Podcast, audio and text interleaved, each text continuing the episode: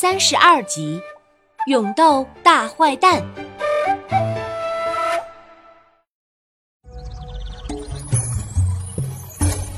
Hello，大家好，我是你们喜欢的安娜妈咪。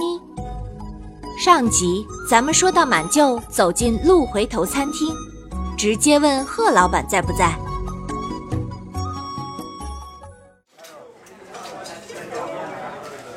服务生往楼上一指，满就看见餐厅里坐满了人。这条石阶以新鲜家禽为特色，吸引了南来北往的食客。外地人比较多，因为时常有人偷卖珍稀鸟类，这条街经常被整顿。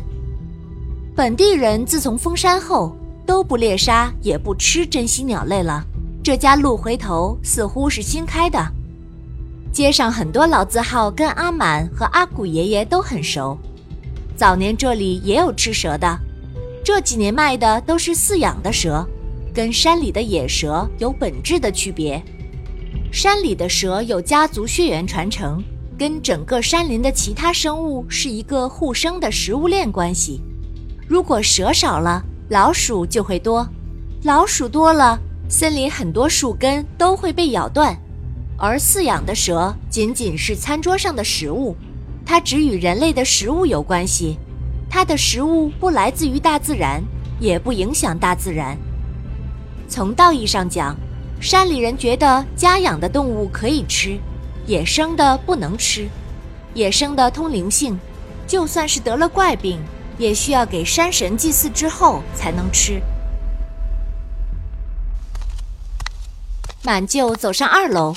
扮演的一间包房里，有一个人正坐在一个用长条大树根做的茶几面前，喝着浓茶。一把黑色的铁壶在烧着水。一个光头的胖子穿着圆头衫，叼着烟，喝着茶，正在看对面墙上挂着的一个电视屏，上面播放着赛马的镜头。他的手不停地按着遥控器。在他身边坐着一个戴着眼镜的瘦小年轻人，正在记账。电视里的马一跃冲过跨栏，胖子就大喊一声“吼”，然后端起桌上的浓茶一口喝干。原来他在参与境外赌马，高兴之余，他抽空看了一眼进门的阿满。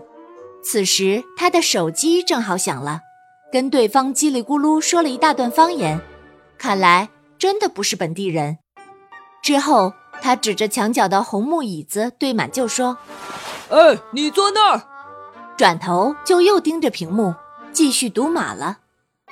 满舅坐在椅子上，环顾包房，这里摆着各种树根，还有红豆杉树根，这也是珍贵的树种。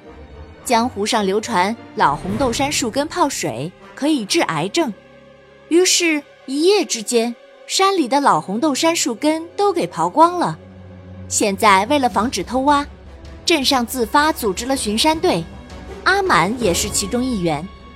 圣鸟市场的黑市交易也有红豆杉树根，但很难有证据抓到犯罪分子，因为黑市交易的红豆杉树根本身也有假的，就算是白鹿蛋，市面上大部分都是鹅蛋。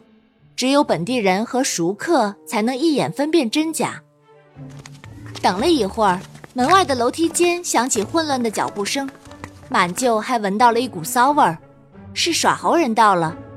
满舅连忙将斗笠压低，耍猴人推门进来，朝光头胖子招呼：“贺老板，今天手气好吧？”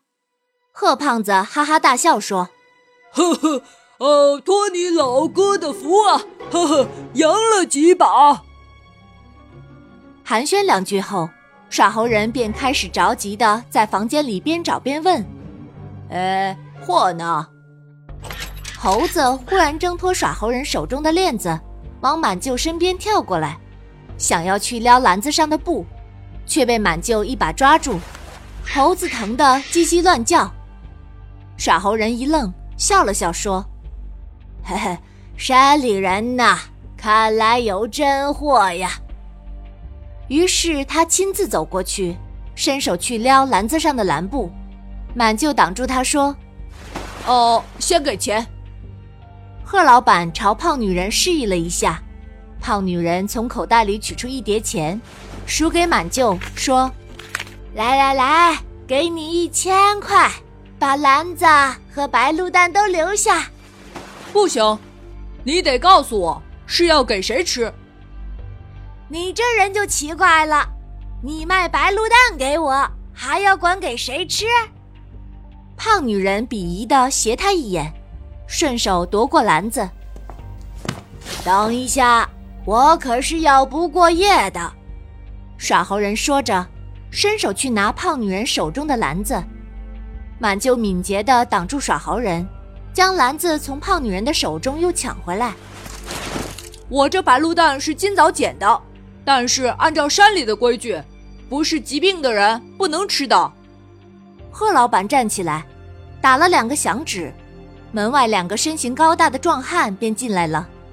贺老板不耐烦地摆了摆手，说：“哼，乡巴佬，拿了我的钱，这白鹿蛋就是我的了，赶紧走。”别坏了我的规矩！这时，猴子突然扑过来，满舅本能的一扫腿，猴子飞了出去，重重的摔在桌子上，把贺老板的茶杯都带翻打碎了。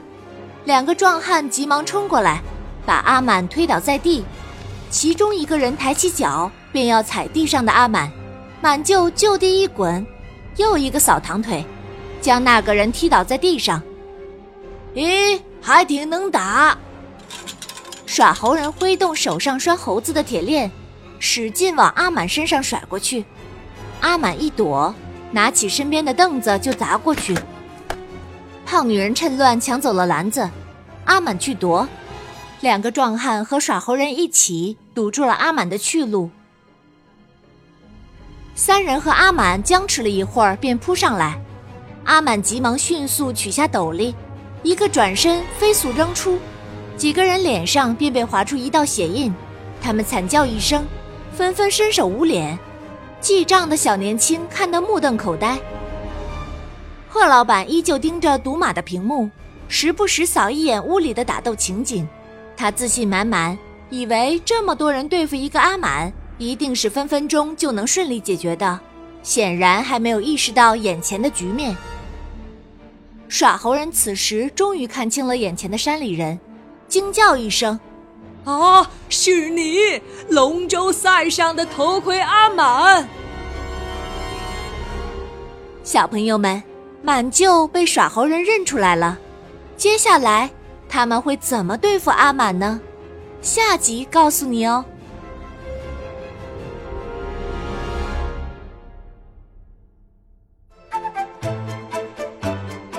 本故事由安娜妈咪改编自胡梅林童话小说《会飞的小凉帽》，华侨城文化集团与喜马拉雅联合出品。